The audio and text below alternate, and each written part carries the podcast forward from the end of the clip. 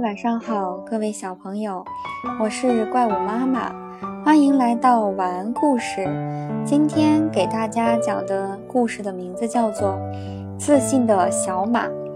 有一匹小马，胆小怕事，在动物世界中，没有它是不怕不害怕的。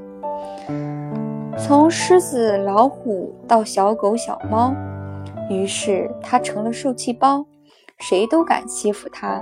一天，小马独自在野外啃着青草，突然间，一只老虎向它扑过来，小马吓得浑身发抖。出于本能，它还是用蹄子踢了这个庞然大物。也许老虎太饿了，它在不小心的情况下被踢倒了，竟然倒地不起。小马惊呆了。他怎么也没有想到会是这个结局。消息一下子在动物世界传开了，大家都来到小马身边，用敬佩的眼神看着他。能打败大老虎，真是个英雄。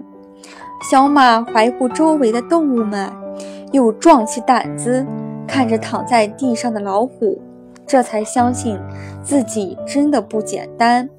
从那以后，小马对自己有了自信。小马由于缺乏自信，所以常掉入自卑的深渊中。因此，自卑的人有必要变换一下对自信理解的角度。